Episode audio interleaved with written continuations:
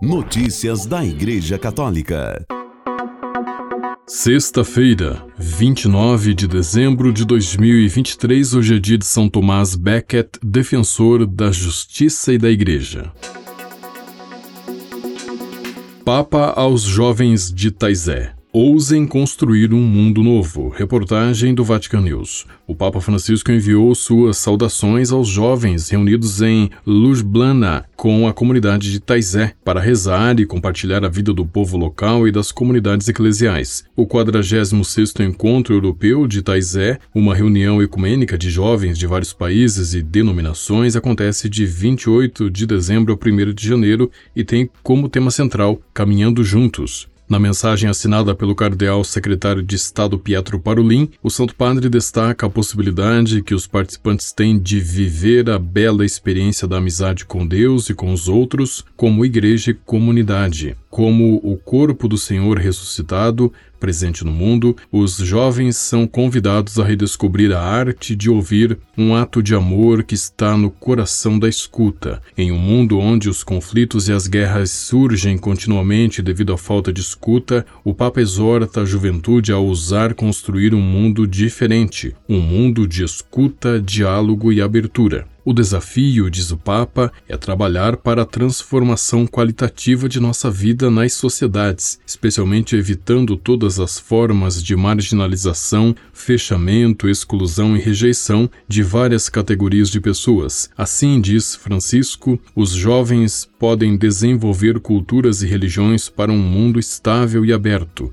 Francisco incentiva a juventude a se comprometer a viver como Jesus, que não excluía ninguém, mas reconhecia a presença de Deus naqueles que estavam à margem da sociedade. O cardeal Parolin concluiu a carta com a garantia de que o Papa Francisco conta com vocês e confia em vocês, e a Igreja confia em vocês. O Papa, diz o secretário de Estado do Vaticano, está pedindo que, com suas palavras e ações, transmitam uma mensagem forte ao nosso mundo que rejeita os vulneráveis. Tornem seus sonhos de amor, justiça e paz uma realidade concreta. Não deixem que seus sonhos sejam roubados e contribuam para construir uma sociedade digna. Notícias da Igreja Católica.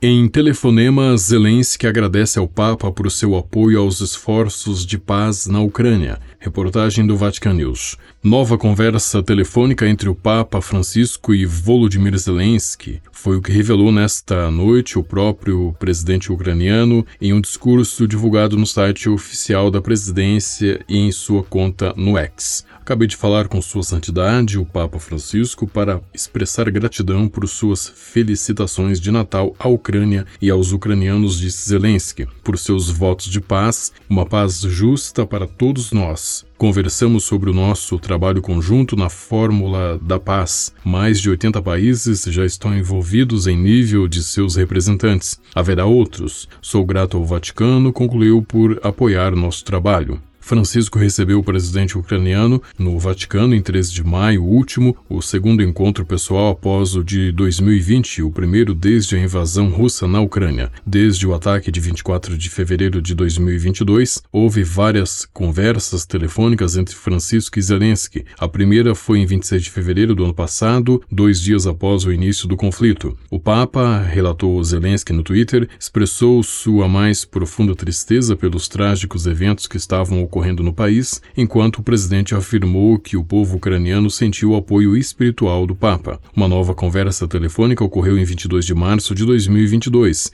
Zelensky relatou na rede social X que havia contado ao Papa sobre a difícil situação humanitária e o bloqueio dos corredores de socorro pelas forças russas, dizendo que acolhia com apreço o papel de mediador da Santa Sé para acabar com o sofrimento humano. Em seguida, outra ligação tele telefônica em 12 de agosto de 2022. Também no Twitter, a rede social X, o presidente ucraniano afirmou que a, na conversa havia discutido os, os, horrores sofridos pela população devido à invasão russa. Zelensky expressou gratidão ao Papa por suas orações e auspiciou uma sua visita a Kiev. Notícias da Igreja Católica. O Papa Francisco denunciou os massacres de pessoas inocentes que ocorrem atualmente no mundo por causa da guerra ou no ventre materno e chamou essas crianças de os pequeninos Jesus de hoje. Ontem, a Igreja celebrou a festa dos Santos Inocentes, os meninos que foram mortos por ordem do rei Herodes, que queria garantir que o menino Jesus morresse. Por ocasião dessa celebração, o Papa Francisco lamentou: Hoje, como no tempo de Herodes, as conspirações do mal que se opõem à luz divina movem-se à sombra da hipocrisia e do escondimento. Numa mensagem publicada no seu perfil oficial do X, o Papa lamentou os massacres com armas de fogo que ocorrem num silêncio ensurdecedor ignorados de tantos. Francisco também recordou os massacres de inocentes no ventre materno, nas rotas dos desesperados à procura de esperança, nas vidas de muitas crianças cuja infância infância é devastada pela guerra. São os pequeninos Jesus de hoje, disse o Papa Francisco. Notícias da Igreja Católica. Com o brado de vida sim, aborto não, católicos de Anápolis, Goiás, fizeram a tradicional Marcha dos Inocentes na manhã de ontem, data em que a igreja celebrou a festa dos Santos Inocentes. Organizada pela Associação Provida de Anápolis, a marcha contou com a participação de famílias, sacerdotes religiosos, movimentos e pastorais da Diocese Diocese Bispo Auxiliar Dom Dilmo Franco. A homilia da celebração foi feita pelo presidente do Movimento Provida de Anápolis, Padre Luiz Carlos Lodi. O sacerdote disse que o sangue dos santos inocentes é prenúncio do sangue dos mártires que serão mortos em defesa do nome de Cristo e ressaltou: defender a vida não é só impedir que a criança seja morta, mas oferecer-lhe a vida sobrenatural na graça de Deus. Notícias da Igreja Católica. A Rede Mundial de Oração do Papa divulgou a lista de intenções do Papa Francisco para o ano de 2020 2024. Todos os meses, o Papa Francisco pede aos católicos de todo o mundo que rezem por uma intenção especial. Em janeiro, será pelo dom da diversidade na Igreja. Em fevereiro, pelos doentes terminais. Em março, o Papa vai rezar pelos novos mártires. Em abril, pelo papel das mulheres. Em maio, pela formação de religiosas religiosos e seminaristas, em junho pelos que fogem do próprio país, em julho pela pastoral dos enfermos, em agosto Papa reza pelos líderes políticos, em setembro pelo clamor da terra, em outubro por uma missão compartilhada, em novembro por aqueles que perderam um filho e em dezembro pelos peregrinos da esperança. Notícias da Igreja Católica.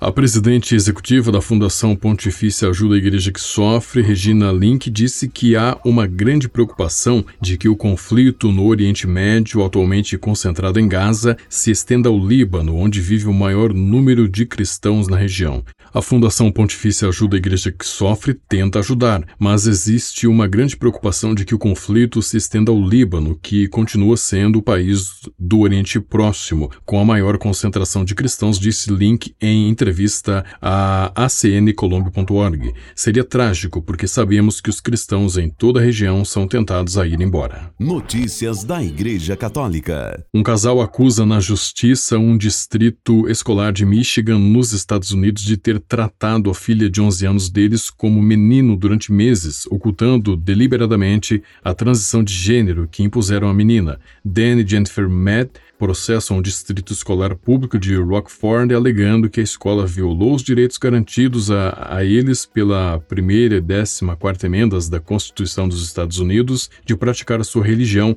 e decidir sobre a criação, educação e cuidados de saúde de sua filha. Os pais são representados pelo Grupo de Defesa Jurídica da Liberdade Religiosa Alliance Defending Freedom. Segundo a Alliance Defending Freedom, há precedentes na Suprema Corte dos Estados Unidos sobre os direitos religiosos e parentais garantidos pelas emendas. Os pais não governo têm o direito de dirigir a criação, a educação e os cuidados de saúde dos seus filhos, disse num comunicado Kate Anderson, diretora do Centro de Direitos Parentais da Alliance Defending Freedom. Com a colaboração do Vatican News e da agência ICI, você ouviu o Boletim de Notícias Católicas que volta na próxima segunda-feira. Notícias da Igreja Católica.